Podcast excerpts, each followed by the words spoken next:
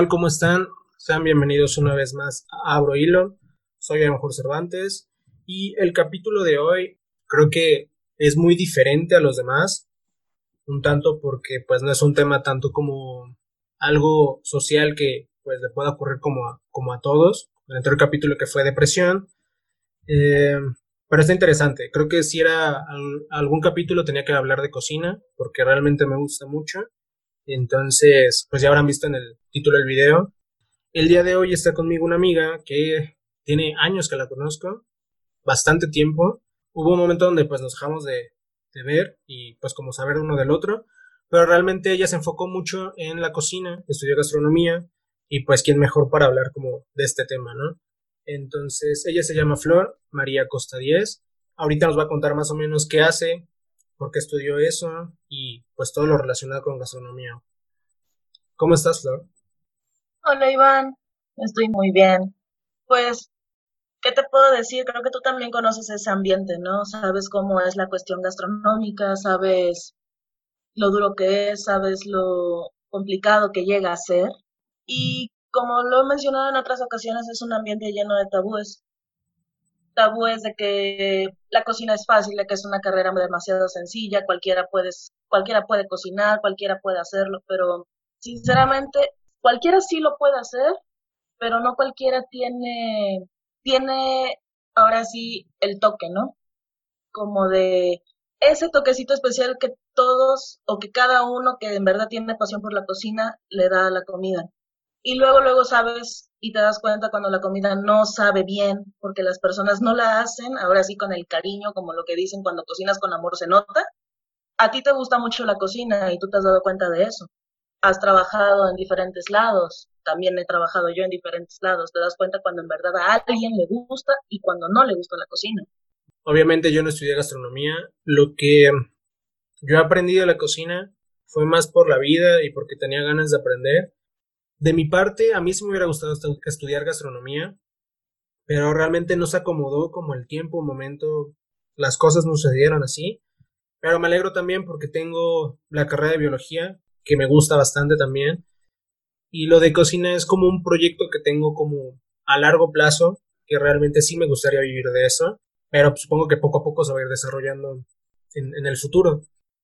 La gastronomía es prácticamente considerada también como una ciencia y también es considerada como un arte. ¿Por qué? Porque no nada más se necesitan habilidades en las manos para poder hacer las cosas, también se necesita una buena memoria, una buena creatividad, se necesitan intenciones de hacer las cosas. Sí, sí hay personas que llegan a ser muy buenas en la cocina, pero si no desarrollan aspectos de imaginación, de tipos de montajes, de tipos de sabores, de que este sabor puede quedar con este, un picante con un dulce, o por ejemplo el foie gras con un chocolate un poco semi amargo. Si, si hay personas que dicen, puedo hacer esto y va a resultar, hay muchas otras que dicen, esto no va a funcionar. Entonces, es también jugar mucho con la mentalidad, es jugar mucho con la mente, con, los, con ambos hemisferios de la cabeza. Porque tienes que darte cuenta de lo que eres capaz de hacer tú me conoces, bueno, nosotros nos conocemos desde hace mucho tiempo y tú sabes que yo estaba antes estudiando la carrera de música y de pronto me salí por situaciones personales y ¡pum! me metí a gastronomía. Y al principio dije, bueno, pues va, puede resultar algo, ¿no? Pero yo sabía hacer algunas cosas antes y dije, pues sí, me gusta la cocina, puedo intentarlo, no hay problema. Y poco a poco me fui dando cuenta de muchas cosas y dije, ok, tengo tengo habilidad para retener información, tengo habilidad para poder retener recetas en mi cabeza y poder recrearlas, verlas hoy y acordarme perfectamente de la receta un año después, aunque solo la haya hecho una vez. Dije, ok, sí puedo hacerlo. Me gusta combinar sabores, me gusta experimentar mucho con sabores de, ok, esto puede quedar con esto, pero si le agrego un toque de esto, va a ser, ahora sí como dicen en la película de Ratatouille, una explosión de sabores en tu lengua, porque también hay que tener en cuenta que tenemos demasiados sentidos en la lengua, tenemos demasiados sabores y cada vez se va explorando más y más y más y más en la, en la cuestión de sabores en la lengua, una cosa que uno tiene que explotar diariamente para darse cuenta qué sabores sí, qué sabores no y qué sabores son agradables para todo el mundo. Conforme fui avanzando en los semestres al principio, pues sí fue como, pues ya estoy aquí, tengo que hacer una carrera, no, no te voy a mentir, fue así como de tengo que hacer una carrera, tengo que sacar una licenciatura. Como que no me importaba mucho el hecho de que fuera de cocina. Pero para segundo semestre fue de, ok, sí puede ser, me llegó una oportunidad muy grande, me, ofrecieron en la escuela un profesor de, inglés, me dijo, oye, tú eres muy buena en inglés, puedes... Hay un chico en octavo semestre que está yendo a campamentos anualmente puedes ponerte en contacto con él. Y yo le dije, ¿campamentos? Y me dice, sí, campamentos de verano. Puedes ir a campamentos de verano a trabajar en, el staff de cocina, dos meses. Me puse en contacto con este chico, me orientó, saqué todos los papeles que te tenían que sacar y en junio del 17, del 2017 me fui. Sí fue un trabajo pesado, pues era trabajar con, con varios niños, a mí me tocó estar en el área de afuera, atendiendo directamente a los niños, a veces me toca estar adentro, apoyando. Pero dices, es una cuestión satisfactoria y ahí creo que es donde descubrí y donde dije, en, verdad, sí, sí estoy hecha para esta carrera, sí, sí tengo madera para esta carrera, porque aguanto las camotizas, aguanto los regaños, aguanto ahora sí la carga de trabajo. Si me mandan a lavar los retretes, digo, ok, no hay problema, los voy a lavar sin, sin, ahora sí sin chistar, ¿no? si me ponen a hacer otra cosa, si me cargan muchísimo de trabajo, digo, no hay problema, lo voy a hacer, por algo estoy aquí, por algo es trabajo. Y no cualquiera aguanta esas cosas, no cualquiera aguanta esas cargas. Porque dicen, yo nada más estoy en un horario de trabajo que es de ocho horas. No, uno estando en cocina, tienes horario de entrada, pero no sabes si tienes horario de salida, no sabes tu horario de salida, porque siempre salen imprevistos. Yo dije, ok, estoy hecha para esto porque me gusta, me gustó esto, me gustó ahora sí sentir esta adrenalina de, pues, de ver, de ver que llegan y llegan y llegan pedidos o llegan y llegan y llegan personas queriendo comer, ¿no? Y es como de, ok, sí me gusta. Una vez regresando, en, regresé en el mes de agosto, estuve dos meses allá. Sí fue como de, ok, ¿ahora qué hago? Después de estar dos meses completamente activa de un lado para otro, dije, ¿ahora qué hago? No, estoy un poco estática. Dije, ok, bueno, me enfoco en mi carrera, me enfoco en, en esto. Pero ya llegando a un tercer semestre, vi un panorama completamente diferente ya en cuanto a mis clases. Y yo dije, ok, yo puedo hacer más, puedo investigar más, puedo idear más. Y fue ya ahí donde empecé a echar a volar un poquito más mi imaginación en cuanto a las cosas empecé a apoyar a, aquí en la casa con las cosas de cocina, de, oye, ma, les puedo preparar esto, les hago esto, le digo a una tía, a una de mis tías, oye, te puedo mostrar esto, te enseño aquello. Y aquí en Jalapa la cuestión de trabajo está un, poco complicada, un poco bastante complicada, porque digo, ok, yo estoy en mis materias, estoy en esto, yo salgo a este horario, pero si consigo este trabajo, resulta que me tengo que salir de una clase antes para poder llegar a mi trabajo. Y de ese trabajo saldría como a la una, una de la mañana, más o menos. Y al día siguiente otra vez despertarme a las seis y media de la mañana para la misma rutina. Digo, ok, ¿dónde queda mi tiempo para hacer mis tareas? ¿Dónde queda mi tiempo para hacer mis trabajos? Cuando llegué al quinto semestre tuve un poquito más de tiempo disponible para, para mí en las tardes. dije, ok, va, consigo trabajo. No hay problema, consigo trabajo.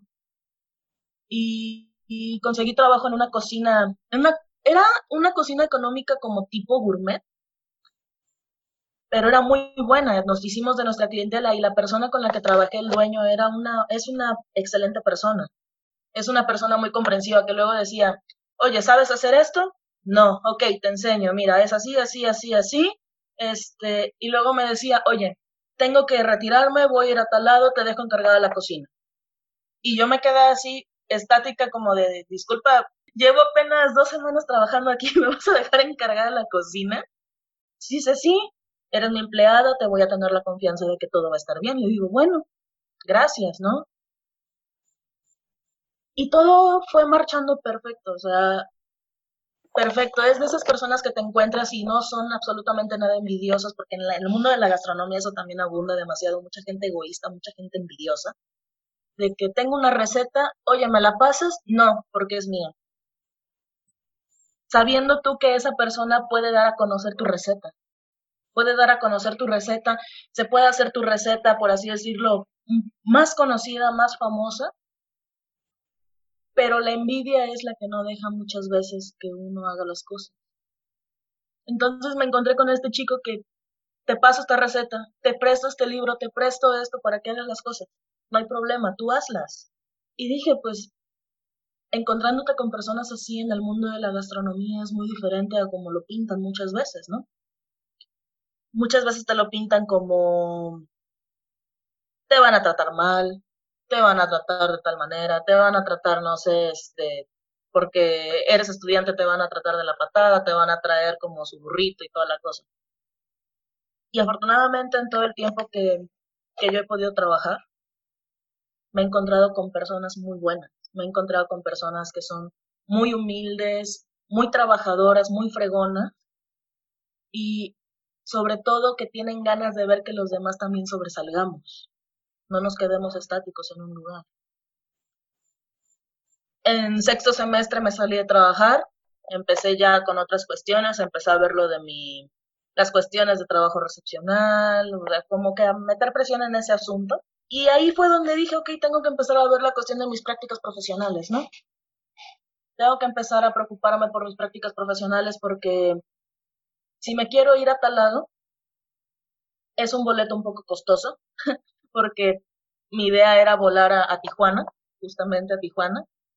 Y dije, ok, si yo busco mi boleto en mayo, mi vuelo tiene que ser en noviembre y el boleto en mayo me sale como 1.500 pesos redondo porque tenía yo que regresar a finales de febrero. Y dije, bueno, pues va, puede ser. Y yo dije, bueno, yo quisiera un restaurante. Yo quisiera irme a un restaurante porque lo que me han contado acerca de los hoteles en la Riviera Maya, no.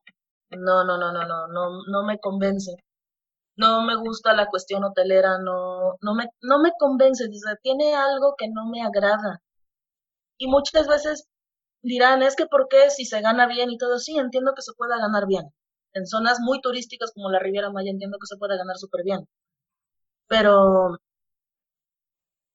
pero creo que yo no soportaría estar trabajando en un lugar donde, donde desde antes me anticipan que a, una, a un empleado nuevo o a un practicante lo tratan mal.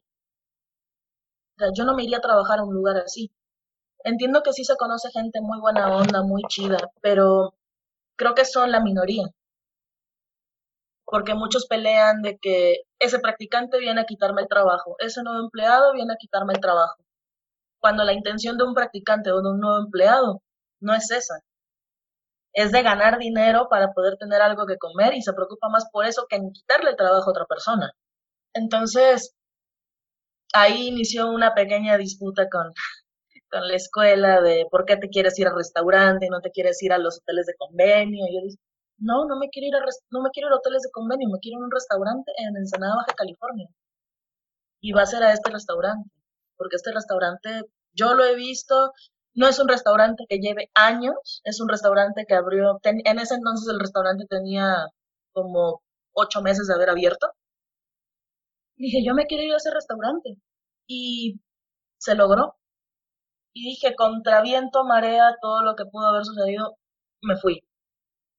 Dije, ok, ya estoy acá. Y, cuando yo llegué, me emocioné, sentí así como, no sé, mi corazón la palpitaba demasiado porque dije, es que es, me emociona mucho estar acá, me emociona mucho saber que estoy logrando lo que yo quiero y saber que estoy consiguiendo lo que estoy soñando. Me emociona demasiado. Y de ahí cuando entré el primer día de las prácticas, un día cargadísimo de trabajo, ese día, ay, me acuerdo, en ese momento fue muy estresante para mí, pero ahorita que me acuerdo digo, bueno, las risas no, no faltaron porque yo nunca, nunca en mi vida había hecho tortillas de harina, porque sabes que acá, pues en el sureste no se, no se acostumbra, es tortilla de maíz. Entonces, de pronto llego y me dicen, Mari, ¿qué estás haciendo? Y le digo, eh, voy a hacer esto, estamos con el restaurante lleno. Y me dice, necesito que te pongas tortillas de harina porque, porque ya no hay. Y yo me quedo así y digo, pero es que ni siquiera una pizza me sale derecha. Entonces me dice, no importa, ponte a hacerlas, te enseño así de rápido. Y así de bueno, pues va. Unas tortillas iban, unas tortillas más chuecas. o sea, parecía un trozo de plastilina que lo había plastilado. Y así las estaba yo aventando al comal. Y dije, esto no está bien, estas no están quedando bien. Y de ahí llega el chef, el dueño del restaurante. Y se me queda viendo y me dice, ¿qué es eso? tortillas de harina. Son las tortillas de harina. Me dice, nunca habías hecho, no, en el sureste no se, no se acostumbran. Bueno, ponte a hacer de maíz. Ya me pongo a hacer de maíz. Me dice, bueno, al menos esas sí te salen derechas y te salen redondas. Digo, sí. Digo, es que es más fácil hacer estas que hacer las tortillas de harina. Porque las tortillas de harina es estirarlas con un rodillo y es estirarlas, es estarles poniendo harina porque si no se te pegan. Digo, es más fácil las tortillas de maíz a mano o con la, la prensa. Entonces ahí fue como dije, ok, es el inicio de, de, algo que va a ser muy padre, ¿no? Porque, porque el chef se llama Miguel, Miguel Baena, el chef del restaurante donde estoy haciendo mis prácticas. Es una persona que, que ha pasado por mucho en poco tiempo, ha trabajado en lugares muy fregones en, su vida. Su esposa también es, es, una buena, es una buena chef, es una buena cocinera. Y, y yo dije, ok, sí, tiene un carácter fuerte, tiene un carácter de líder, porque quiere que todo salga bien, quiere que en su cocina todo se haga bien y quiere que todo se haga al pie de la letra, como él las hace. Y cuando, cuando me dijo, puedes hacer, si quieres una receta, con confianza. ¿Quieres un libro de los que tengo aquí? Con confianza para que lo leas, para que lo cheques. Si quieres alguna receta, ahí están los libros, los puedes agarrar sin problemas. Y yo dije, no, hombre, es que él tiene un, a pesar de ser una persona que ha pasado por tanto, eso mismo le ha dado tanta experiencia para hacer que uno como practicante se sienta seguro. Que uno como practicante diga, aquí es. En realidad sí es esta la carrera que yo quiero. En realidad sí es esto lo que yo quiero. Sí es esto para lo que nací, para lo que me quiero dedicar. Y no porque, no porque esté queriendo engrandecer la carrera, ¿no? Sino porque tarde o temprano uno se da cuenta para lo que es bueno. Y definitivamente en, a los 22 años que me metí a esa carrera, descubrí que podía ser muy buena para ella. Como a todos sí nos llega a faltar un poco de experiencia en algunas cosas, nos llega a faltar algo por ahí, pero se va adquiriendo conforme se va trabajando, conforme vas viendo el trabajo de los demás, porque no nada más aprendes viendo tu propio trabajo, aprendes, viendo el trabajo de los demás, aprendes de los errores de los demás, aprendes de los errores de tus jefes también. Entonces, es ver diferentes perspectivas en un solo ambiente y tienes que convivir con diferentes emociones, tienes que sobrellevar diferentes emociones en un rato. Porque de estar feliz entrando a tu jornada laboral, de pronto puedes pasar a la desesperación, de pronto puedes pasar al enojo, pasar al llanto y de pronto estar feliz otra vez. Y todas esas emociones te pueden pasar en una hora, menos de una hora. Todo eso que mencionas, como breve resumen de, tu carrera en gastronomía, que fue breve porque realmente supongo que pasaron muchísimas cosas que no estás contando, ¿no? Sí, han pasado varias.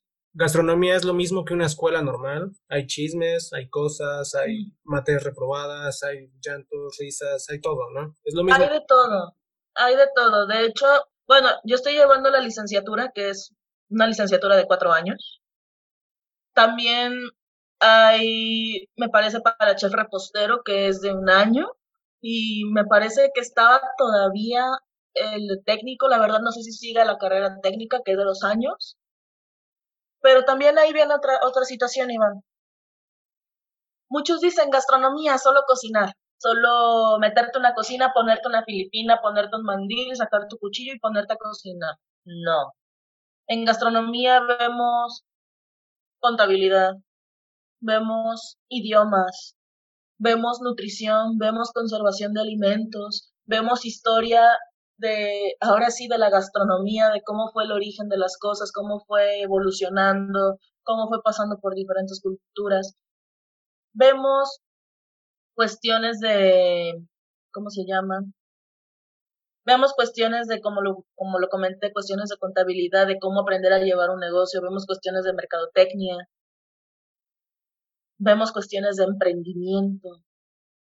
Llevamos talleres, por ejemplo, bueno, materias, cocina china, cocina española, bueno, cocina oriental, cocina española, cocina italiana, y de cada una de las cocinas tenemos que saber platillos, tenemos que saber historia, tenemos que saber regiones, tenemos que saber zonas.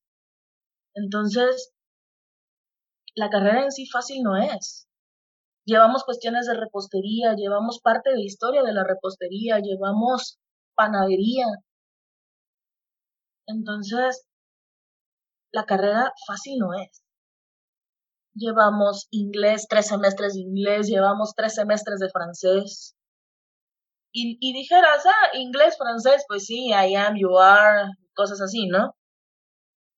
Pero es que en realidad sí se ven esas cuestiones pero se enfoca más a la cuestión gastronómica, a utensilios de cocina, a cosas que uno normalmente hace en cocina. Y es vocabulario que mucha gente no conoce. Mucha gente de la que estudia inglés o, estudia francés es vocabulario que no conoce. Nosotros sí. Vemos cuestiones de nutrición, de cómo preparar menús, menús para personas sanas, para personas con sobrepeso, personas con alguna enfermedad terminal, personas con enfermedades cardiovasculares. vemos cuestiones de conservación de alimentos, de cómo hacer mermeladas, cómo hacer este, dulce de leche, cómo hacer embutidos. vemos varias cosas así. Y hay materias que sí se llevan como un poco más a relajo, entre comillas, porque es la materia que le gusta a los chamacos, a los niños, a los muchachos. llevamos la materia que se llama coctelería, ¿no? y dicen, ah, sí, chupe y que no sé qué, y va, que no sé tanta cosa más. Pero en esa materia tienes que memorizarte más de 60 o más de 70 tipos de cócteles.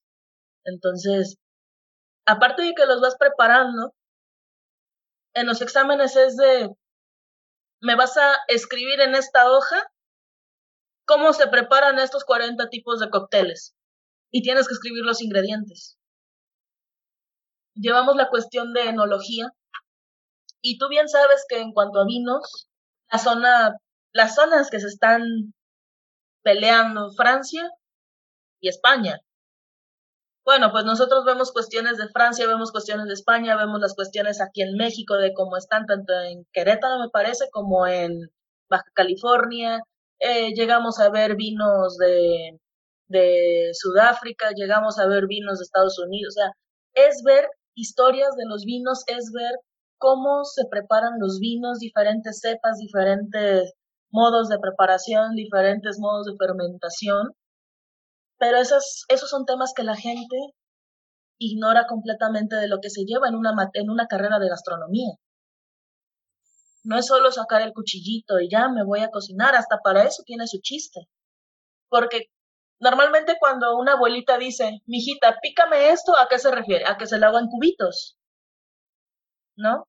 Uno cuando le dice, no, pues ponte a picar esto es que te lo hagan cubitos. Sin saber que eso tiene, esa formita de cubito tiene una, un nombre, ¿no? Sabiendo también que hay técnicas para agarrar el cuchillo, que hay técnicas para cortar carne, que hay técnicas para cortar la verdura, para cortar la fruta, para preparar las cosas. hay técnicas para todo eso, no es nada más de, ya pude hacer una carlota, ya puedo hacer postres no es por menospreciar, ¿no? No es por menospreciar a la gente que, que ahorita en esta cuarentena dice, sí, preparo esto, preparo aquello. O sea, no es por menospreciarla. Pero entiendo que, que, que sí quieren buscar con qué salir adelante, pero el hacer una, una carlota, el hacer un pay de limón, el, el hacer algo así, no es no es como lo elemental, o sea, yo los motivaría de que, ok, pudiste hacer esto, entonces quiere decir que tienes paciencia para hacer las cosas. Entonces puedes hacer algo más. no solamente esto, porque eso no es el top de las cosas. Eso no es el, eso no es el top para ti. Hay que buscar más. Hay que ver más adelante, decir, ok, me salió una carlota, me salió bien, me salió un pay de limón. Si puedo hacer esto, entonces puedo hacer un pastel de tres leches. O puedo intentar hacer un pastel de tres leches, o puedo intentar hacer un flan. Entonces, uno tiene que ver siempre más adelante, no estancarse, no, no menospreciar tampoco las carreras universitarias. Porque sí ha sucedido mucho. Entonces, a mí me han tocado muchísimos comentarios de, ¿de qué estás estudiando? No, pues gastronomía. Así como de, ok, ¿sabes qué llevamos en esa carrera? ¿Eh? Como si no hicieras nada. Exacto, o sea, como, como, eh, cocinar, no hay problema. No hay problema, pues cualquiera lo hace, ¿no? Y de hecho creo que en algún momento ese comentario sí me lo hicieron de, pues es que nada más cocinas, eso todo, eso cualquiera lo hace. Y yo me quedé así y le dije, no, no cualquiera. Digo, no cualquiera lo hace. Digo, porque si yo te pongo a ti a cortar con mi cuchillo, no lo haces. Te cortas. Si te pongo a cortar con mi cuchillo durante largas jornadas, te puede dar una, una tendinitis por el mal agarre del cuchillo, porque no estás acostumbrado. Entonces, no menosprecien esas cosas porque cada quien lleva técnica y agarrar la técnica de agarrar un cuchillo correctamente no lleva seis meses, lleva años. Y uno conforme va pasando va perfeccionando porque dice, ok, ya voy soltando la muñeca, ya voy trabajando, ok, va, va, va. Ok, no solamente corten, sino aguanten ahora 12 horas de trabajo de estar de pie, sin un horario de comida fijo. Y, y luego digo, bueno, va, sí se lidia con cualquier tipo de gente en una cocina, y no solamente en la cocina, sino también como clientes. Sí es complicado, sí es complicado porque luego ves, te llegan el montón de comandas, muchas, muchas comandas. cuando es San Valentín, cuando es Navidad, Día de la Madre. Creo que son los días en los que tú dices, están lloviendo comandas, está lloviendo la camotiza, pero qué buenas propinas van a haber. Uno lo hace por, por amor a la cocina, Iván. Porque sabes que de ese esfuerzo, que de ese trabajo que tú estás haciendo va a haber una recompensa muy grande. Y, y depende de tu trabajo y la gente va a decir, esa morra trabaja bien, ese vato trabaja bien, te lo recomiendo te lo recomiendo para que trabaje contigo. Pero también conlleva eso una educación gastronómica. O yo creo que cuando tú trabajaste en Riviera Maya, tú no llegaste en ceros, tú tenías algún conocimiento de las cosas. Sí, obviamente yo me fui conociendo pues lo que era cocinar, lo que eran las jornadas que mencionas, el no tener horarios, todo este tipo de cosas ya sabía, iba con la mentalidad de que iba a pasar eso. Y eso que mencionas, de que obviamente cada, cada carrera tiene su, su dificultad, y obviamente cada quien escoge por amor que le tiene a esa carrera, es importante de mencionar. Pero algo también que, mencionabas era eso, el, el, ser constante y tener una misión a tu meta, creo que hace, creo que más satisfactorio el proceso y lo disfrutas más por el amor que dices tú. Entonces, esto es lo que te comentaba hace rato también, que el punto de estudiar o no estudiar gastronomía y dedicarte al final a la cocina sí tiene muchísimas dificultades porque, por ejemplo, todo lo que tú mencionas, técnicas, este, estudios, historia, todo eso, yo lo tuve que aprender, pero por mí mismo. O sea, yo mismo buscando las cosas y yo mismo eh, leyendo, viendo videos, muchísimas cosas que tal vez no fueron como tal una clase. Sé que no tengo todavía la, la teoría que tal vez tienes tú, o las técnicas tal vez, el punto importante creo que sí es eso, el, tener amor hacia la cocina, al, cocinar. Es creo que la parte fundamental. Si ya tienes eso, creo que tienes un 50% de, de un trabajo completo en esa situación. Obviamente tienes que estudiar y seguir preparándote y muchísimas cosas más, ¿no? Pero teniendo ya el amor hacia la cocina, ya lo hiciste. O sea, creo que estás del otro lado con eso. claro, y otra cosa, otra cosa muy importante, pero, o sea, creo que varias cosas súper importantes en la cuestión de trabajo en cocina es que no nada más eres tú, no nada más eres tú y ya, tú eres el centro del universo. La cocina es un relojote donde todos y cada uno de los engranes tienen que trabajar adecuadamente, en coordinación. Un trabajo en equipo te lleva al éxito. Si eres como un equipo de fútbol donde de pronto va, haces un pase a alguien que dices, ok, este, este chico puede darle el pase a otra persona y esa otra persona va a notar y va, le das el pase y esa persona ves que se encarrera y se va de individualista y dices, ya valió esto. Lo mismo pasa en la cocina, que digas, ok, te voy a pasar esto, lo acabas y se lo pasas a esta persona para que lo termine. Y cuando de pronto ves, esa persona lo está queriendo terminar todo, ¿no? Y dices, es que así no funciona. La cocina tiene que ser un engrane, tiene que trabajar en conjunto. No porque lo vaya a terminar significa que es mejor que tú. O porque tú le pases ya casi hecho el trabajo significa que tú eres mejor que él. En la cocina no hay de que yo soy mejor que tú, tú eres una basura.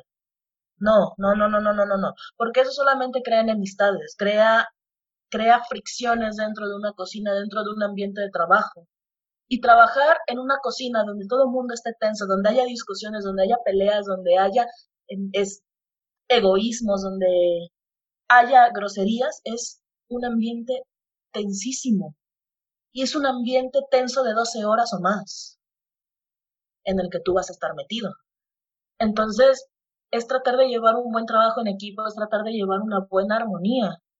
Aparte de que uno en la cocina se vuelve más limpio, se vuelve más ordenado, porque dices, tengo mi área de trabajo así y así la quiero tener porque así me acomodo, agarro mis cosas y es muy complicado cuando estás en un área de trabajo y de pronto tienes un regadero y dices, ¿qué pasó aquí? ¿Por qué tengo un regadero? ¿Por qué se me hizo un regadero? Pues tienes que cuidar eso y también mucho tu higiene personal.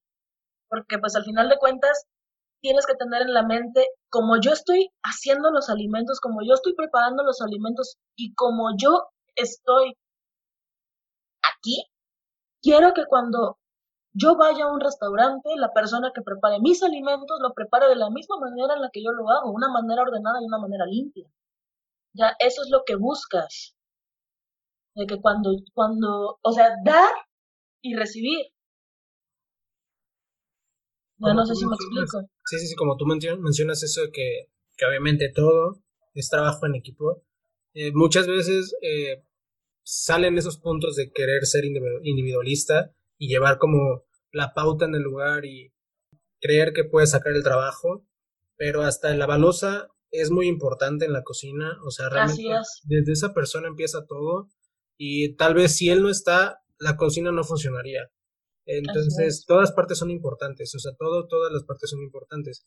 Y que realmente, si tú estás estudiando gastronomía o estás en la cocina y eres cocinero, eh, hacer también la chamba de una balosa eh, no quita méritos y tampoco sería un mal momento para empezar, ese tipo, empezar a hacer ese tipo de cosas y saber que obviamente todo tiene un esfuerzo y que obviamente conlleva ese trabajo en equipo. Así es, es que es que todo es cuestión de actitud también. Porque también si tú llegas y dices, me levanté de malas, me pegué en el dedo chiquito del pie y eso me ocasionó que ya esté de malas todo el día. Y yo llego y en el trabajo trato mal a todos, les respondo grosero. Eso también afecta mucho el trabajo en equipo. También tiene que ver mucho, y eso, eso es otro punto primordial, toda cocina tiene un líder. Toda cocina tiene un líder, no, es como un, es un panal, un panalote con una abeja reina. Las obreras le hacen caso a la abeja reina. Pero la la abeja reina, la oveja, la abeja reina también trabaja. Un jefe de cocina es eso. Un chef es eso. Una persona disciplinada y capaz de ser un líder para poder llevar a sus abejitas a que hagan las cosas adecuadamente obviamente también con motivación, porque un líder también motiva a que uno diga, voy a hacer mi trabajo y lo voy a hacer con gusto. Voy a hacer mi trabajo y llego súper motivada para trabajar hoy, porque en el trabajo es, increíble la vibra que hay. Es muy bonito llegar a un ambiente de trabajo y, y toparse así, o sea, de que digas, me caen bien mis compañeros, me cae bien mi jefe, me gusta mi trabajo. Pero eso también lo hace un verdadero líder. Un líder no es la persona que te está esclavizando, un líder no es la persona que, que dices, oye, ¿me enseñas a hacer esto? No, eso no es un líder. Un líder no es una persona que, que bota la toalla apenas se las ve complicadas. Un líder es una persona que sabe llevar la vela del barco y el timón. Ese es un verdadero líder. Y aunque digan, pero es que es cocina solamente con que uno se coordine, vaya, hasta una hamburguesería tiene un líder en la cocina. Y dirán, solamente son hamburguesas, sí, pero el líder es el que coordina. Coordina las actividades, motiva. Y no me dejarás mentir, es bien emocionante luego estar en cocina y empezar a escuchar gritos del, del chef diciendo, vamos, vamos, vamos, sí se puede hacer, vamos, vamos, vamos, vamos hay, que sacar esto, hay que sacar esta comanda, hay que sacar tal cosa. O sea, de cierta manera este tipo de cosas te emocionan. Porque dices, sí, estoy haciéndolo. Ahí difiere un poco contigo esa situación. Hay muchísimos tipos de líderes, muchísimos, muchísimos, este, sea el mismo tipo de comida, el mismo tipo de restaurante, es muy diferente la cocina. Obviamente porque, pues, el líder que está ahí, o el, el, el que lleva la batuta del lugar, pues es diferente, ¿no? Pone todo de acuerdo a cómo él se siente a gusto y cómo va cambiando las cosas. En ese punto que mencionas de que griten como de ánimos, realmente a mí no me gusta, o sea, sinceramente a mí no me gusta ni que me lo digan ni hacerlo, o sea, en las cocinas que he estado y en las pocas que, que he estado como a cargo, realmente ese, esa plática o, ese, o esa motivación siempre a veces la digo al final o al inicio pero durante la cocina es como más, eh, ¿cómo te puedo decir? No, no silenciosa, porque obviamente no puede haber silencio en una cocina. Nunca. Pero cosas clave, realmente no me gusta estar a mí escuchando como tanta palabrería que no tenga nada que ver con la cocina, obviamente puedes hablar de cualquier cosa, de lo que esté pasando en ese momento, pero de ahí en fuera como gritar ese tipo de cosas, no sé, a mí no me gusta, o sea, es como cosa de cada quien, ¿no? Pero a muchas personas les gusta eso. Sí, claro. A muchas, yo me incluyo, a mí sí me gusta. Lo que mencionas exactamente de, de las habilidades, y eso sí creo que hay que enfocar muy bien de que alguien esté a estudiar gastronomía, tiene que saber trabajar en equipo, tiene que tener buena observación, orden, limpieza que mencionaste, actitud de servicio, liderazgo, aunque no seas líder, tienes que saber liderar. Así y obviamente tener constancia y perseverancia en lo que estás haciendo. Tú obviamente no quieres llegar a ser jefe de cocina, solo quieres cocinar, pero de alguna otra forma te involucra un poco tener liderazgo para hacer las mismas cosas de tu área y saberlas hacerlas bien. Todo eso conlleva, necesitas como ese nicho, esas pequeñas cosas. No son necesarias, pero si las tienes es un punto a tu favor para seguir como la carrera de, de gastronomía. Así es. Y, y creo que también es emocionante, bueno, en mi caso es emocionante mucho el haber escogido esta carrera porque creo que desde que entré escuché comentarios como, ah, hombre, es que las mujeres en la cocina es problema, es que luego cuando las mujeres ya se embarazan para tener a sus bebés, pues ya, es como de, ok, pero no por ser mujer me tienen que tratar mal en una cocina. No por ser mujer y por querer tener un hijo, tiene que haber discriminación. Por ley, una mujer tiene que trabajar, me parece, hasta los seis meses de gestación, cinco o seis meses de gestación. Y de ahí tomar lo, no, me parece que más como hasta los siete. Y una vez que nace el bebé, los tres meses de incapacidad.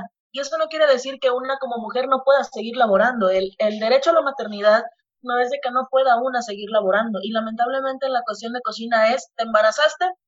Bye, aquí está tu finiquito. Pero en cocina sí son seis meses, por el riesgo de trabajo. Sí, son seis meses, ¿no? En cocina sí. Creo que en oficinas creo que sí hasta ocho o siete meses. Una cosa así. Pero en cocina sí es hasta seis meses. Es por cuestión ya como de... Reglamentaria. Sí, sí, sí. Sí, entonces es... Pero tienes razón en eso, ¿eh? Es como un poco más complicado porque si una mujer se embaraza es como de, ok, aquí está tu finiquito, ya no necesitamos tus servicios. De, oye, nada más tengo que tomar ahorita estos tres meses que me faltan de embarazo y tres meses de incapacidad y puedo regresar perfectamente. No porque ya tienes un bebé que cuidar. Oye, los hombres también son papás. Ellos también pueden cuidar a los hijos. No nada más las mujeres tienen que estar cuidando a los hijos. Y no nada más el hombre tiene que llevar dinero a la casa. Una como mujer también puede llevar un ingreso a la casa. Entonces, ¿por qué me van a quitar un trabajo después de haber dicho quiero ser mamá y voy a ser mamá? Entonces, sí es como batallar con varias cosas, no solamente con la cuestión de la maternidad, sino también con la cuestión del trato de una, de, en la cocina, de hombres hacia mujeres y de mujeres hacia mujeres, porque sí sucede mucho que hay mucha rivalidad luego entre mujeres. Pero creo que es más el trato, el, el trato malo de un hombre hacia una mujer. Como decir, pues esto ya lo tenías que haber sabido, total eres mujer, tú cocinas, debes de haber cocinado. Sea, como ya asumiendo que por ser mujer, una tiene la responsabilidad de saber cocinar, ¿no? O sea, como que ya nací, soy mujer y a fuerzas de cocinar desde que nací. Eso no se vale. Todos tenemos los mismos derechos dentro de cocina, seamos hombres o seamos mujeres, pero se ha estigmatizado tanto el que haya discriminación dentro de la cocina hacia las mujeres. Y es un ambiente complicado, es un ambiente complicado porque sí tuve compañeras a las que las han hecho llorar dentro de cocina, a las que las hicieron sentirse menos dentro de, la misma cocina. Y digo, creo que esos no son los modos. Porque al final le cuentas, ok, si llega un practicante, pero un practicante es solo un practicante, no va a llegar a quitarte el trabajo, el trabajo que tú has forjado un, practicante va para aprender, va para ver cómo se maneja un restaurante, cómo se maneja la cocina de un hotel. No va para que lo traten como un esclavo, no va para que lo traten como un puerquito. Porque al final de cuentas, ese tipo de actitudes también desmotivan a muchos, a muchos estudiantes. Entonces, los desmotivan también a de, pues ya salgo de la carrera y me dedico a otra cosa que no sea gastronomía, porque el trato que me dieron en prácticas no me gustó. Y son comentarios que sí he llegado a escuchar, Iván. No de mis compañeros, pero sí de otras personas. De que en las prácticas los tratan tan mal que dicen, mejor saliendo me meto a estudiar otra carrera o me dedico a otra cosa. Pero trabajar en una cocina no. Y no es porque sean personas débiles mentalmente, sino porque el ambiente de gastronomía es demasiado rudo es muy rudo trabajar en una cocina, es muy rudo trabajar con puros hombres. En mi caso, en la cocina, yo era la única mujer. Había otra chica que era, que era mesera, pero dentro de cocina yo era la única mujer. Pero afortunadamente me tocaron compañeros que me trataron bien. No, no fue el típico de, ay, el jefe de cocina se quiere ligar a la practicante. No, no, no, no, no. Siempre hubo respeto, siempre hubo ok, somos compañeros de trabajo, somos compañeros, somos amigos, ok, sí, de vez en cuando sí salimos con los de la cocina por, por una cervecita, por algo, saliendo de, la jornada laboral, ¿no? Pero fue un ambiente de mera amistad, donde yo puedo decir conocí unas muy buenas personas, pero es un ambiente complicado, sinceramente es un ambiente complicado, es un ambiente y es una carrera que a mucha gente le hace falta decir, voy a todo esto. Porque, fácil, ¿cómo preparan? No sé, ¿cómo es la preparación de un tamal? O sea, cualquiera puede, dices, cualquiera puede hacer un tamal. Pero ¿qué ingredientes lleva? ¿Cómo se hace la masa? ¿Cómo puedo hacer el relleno? Y dices tú, es un simple tamal. Pero hasta eso tiene su chiste porque si le pones más relleno a la hoja se te sale toda la masa, porque si no cierras bien la hoja, igual los tamales, si te pasas de agua luego pueden quedar un poco aguados los tamales, o sea, son varias cosas. Hasta eso tiene un arte. Un simple tamal tiene un arte para hacerse. pero muchas personas menosprecian la cuestión gastronómica. Y es algo que se está tratando de batallar. Hace poco hablaba con mi mamá y es algo que en alguna ocasión nos comentó un, chef de, mi universidad, de que se ha desprestigiado tanto el uso de la filipina, que hasta el que sale promocionando los tacos o el trompo con más tacos creo que hasta tiene Filipinas. Entonces dices, ok, entonces la Filipina antes de ser, antes era un logo como de, sí, soy chef, soy cocinero y trabajo en una cocina. Ahora ves a una señora de la fonda usando una Filipina, ¿no? Y no menosprecio, pero sí es como de, ok, el de los hot dogs usa Filipina, el del carrito de la calle. Entonces cualquiera puede decir, ah, cualquiera puede tener una filipina porque ya no es distintivo de nada. No sé si me explico. Sí, sí, te entiendo. En ese punto, no sé, eh, creo que pues obviamente la ropa no hace a la persona. Es un, es un símbolo, es este, era un, símbolo de, pues, no es su prioridad, pero de que tenías el conocimiento para portarla y que pues obviamente la portabas por algo y... Exacto. Pero realmente yo en ese punto podría ver no sé, una señora que vende tamales con Filipina y pues normal, no, no pasa nada. Sinceramente, eh, en la cocina, en una de las cocinas donde estaba yo, eh, el chef no usaba este, Filipina como tal. Y no sé, se me hizo raro al principio, ¿no? De por qué no usa, si es chef y todo, ¿no? Pero dice, bueno, me dijo eso, ¿no? Que realmente la Filipina no lo hacía ser chef. Y muchas personas obviamente lo veían y era como de pues, un simple cocinero más, ¿no? Sin saber que pues, era el chef encargado de, pues, de, todo, ¿no? Entonces, en ese punto, pues, X, ¿no? No creo que no hay ningún problema con lo de la Filipina.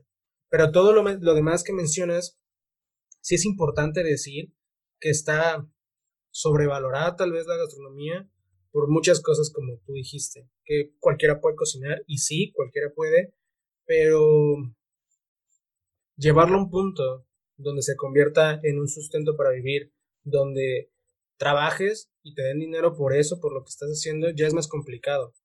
O sea, cualquiera puede meterse a hacer un, desayuno y comida y pues todo súper bien, ¿no? Pero ya para prepararlo para más de 100 personas, 200 personas y estar cocinando por más de 10 horas todo el día, ya es un esfuerzo muy grande y es realmente un trabajo muy, muy pesado, exige demasiado y obviamente las personas tampoco ven el, los daños a futuro que realmente tiene una persona en cocina. O sea, surgen muchísimos problemas después.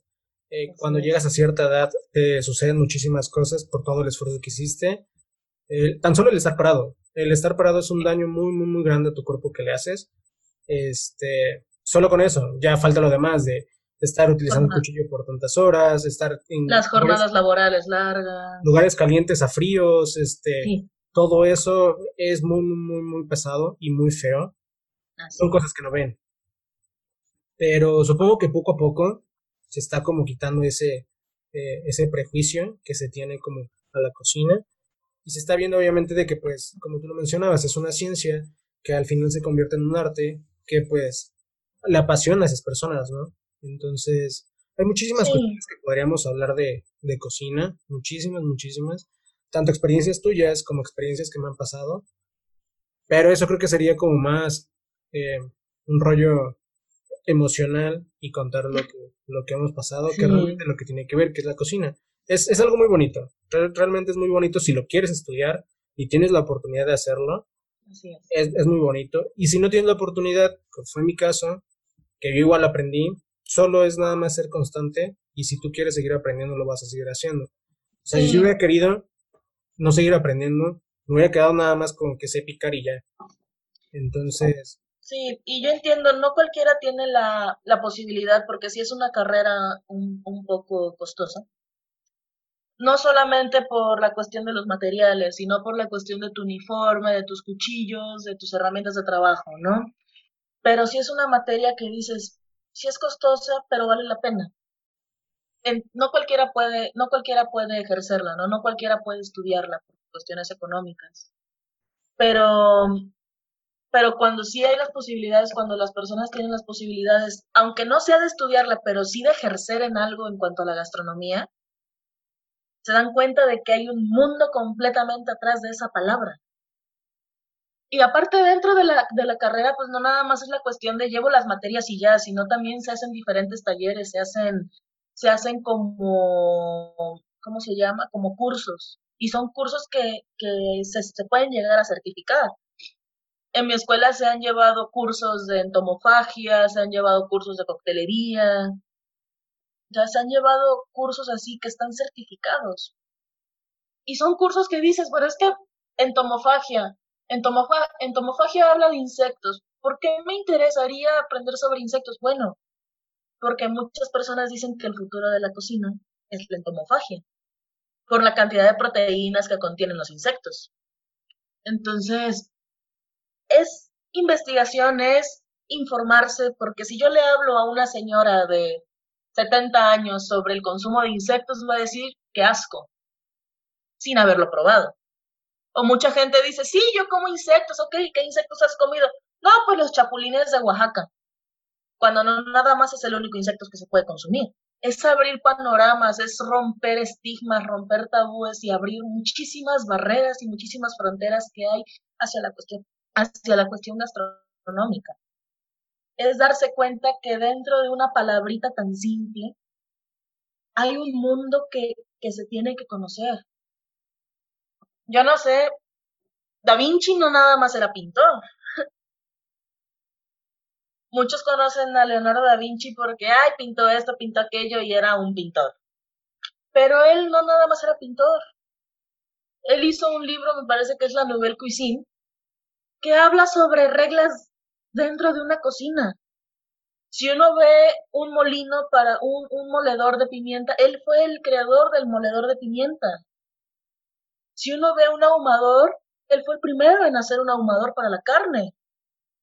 Y él fue el primero que quiso plasmar arte al momento de montar un platillo, porque él fue el que se empezó a fijar más en la cuestión de los montajes de los platillos.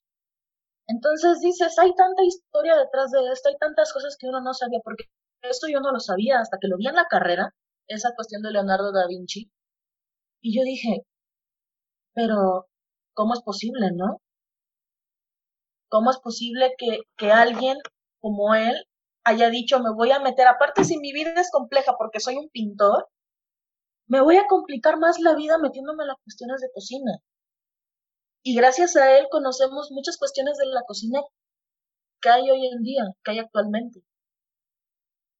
Y gracias a eso se han modificado mucho los montajes. Ya no son montajes bruscos, ya no son montajes como lo era en la época de los romanos con la glotonería, de todo a la mesa y todos comen y todas esas cosas, ya eran montajes más estéticos. Ya eran montajes, por así decirlo, bonitos, como pinturas en, el plato. Y cada vez que se sirve algo así, eso se busca. Hay muchos restaurantes y mucha gente dice, pero es que ese platito no me va a llenar por los montajes tan pequeños que son. Pero es que hay que tener en cuenta que ahorita se tiene eso de que los famosos tiempos. De que sí, será una cosita súper pequeña en un plato, ¿no? Pero hay que tener en cuenta que pueden ser siete, de siete hasta doce tiempos. Entonces, dices, bueno, pues ahí sí puede cambiar un poco la cosa, ¿no? Yo me acuerdo que en una ocasión hicimos un tamal deconstruido en la, en la escuela y lo subí a Facebook. Y, y uno de los comentarios decía que qué era eso. Y yo dije, es un tamal de construido de ranchero, de pollo. Eso no me va a llenar. Prefiero los tamales normales, como los compro en la calle. O cuando subí a un montaje así súper estético, esa cosita no me va a llenar. Pues es que no son montajes para llenar, son montajes de tiempo pero desde esos pequeños comentarios es como un menosprecio a la carrera, porque están casados muchas personas con la idea de que la carrera de gastronomía es servir porciones microscópicas de comida, cuando no es cierto. Entonces, sí es complicado, es complicado romper barreras, romper estigmas, es complicado ser mujer trabajando en una cocina, y no solamente ser mujer, también es complicado ser hombre trabajando en una cocina y más si eres el nuevo. es complicado llegar con estudios, es complicado llegar sin estudios, porque de igual manera te tratan mal. Y, y digamos que la cuestión restaurantera aquí en México ha ido progresando, ha ido progresando, pero no al ritmo de otros, de otros países, ¿no?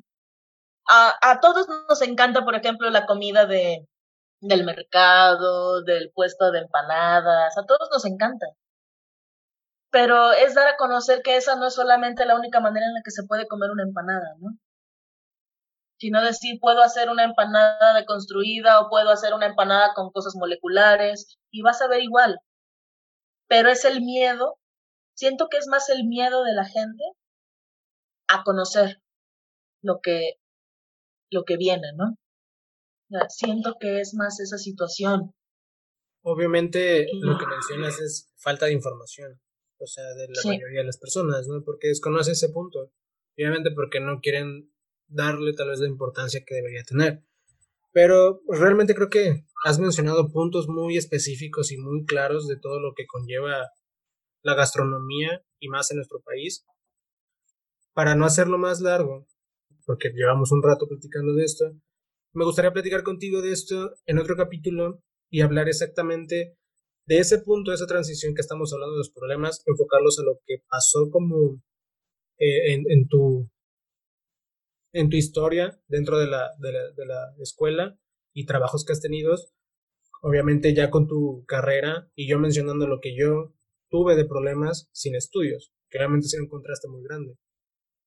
Pero al final solo es eso, solo es eh, tener perseverancia, constancia y ambición. Y la ambición, como lo mencioné en el anterior capítulo, es algo que realmente te ayuda para cualquier cosa, no solo para hacerte rico, sino la ambición funciona en todos los aspectos de tu vida. Y pues, ¿qué les puedo decir? Yo realmente no tengo estudios de gastronomía, pero en buenos restaurantes en Playa del Carmen llegué a ser jefe de cocina sin estudios. Entonces, creo que no hay límites para ese tipo de cosas. Solo nada más no, bien. No hay límites. No los hay.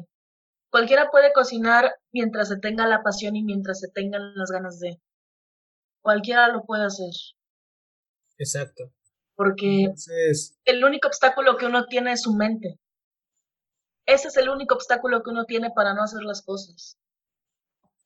Entonces, si yo desde el principio digo, no me gusta cocinar, no me gusta hacer esto, no me gusta tal cosa, todo me va a salir mal como te lo mencioné, yo nunca me imaginé en esa carrera. Y yo al principio dije, pues ya estoy aquí, tengo que acabar una licenciatura. Y hoy, hoy en fecha, hoy en día, perdón, estoy enamorada de esa carrera. Me encantó la carrera. Y le agarré el gusto y digo, no seré la mejor cocinando, tampoco seré la peor, pero me gusta lo que hago. En cada cosa que hago es Pasión es delicadeza y es tratar de que me quede lo mejor posible, porque si a mí me gusta, ¿cómo queda? Al comenzar a mi familia y a las demás personas también. Si a mí me gusta el sabor, a los demás también.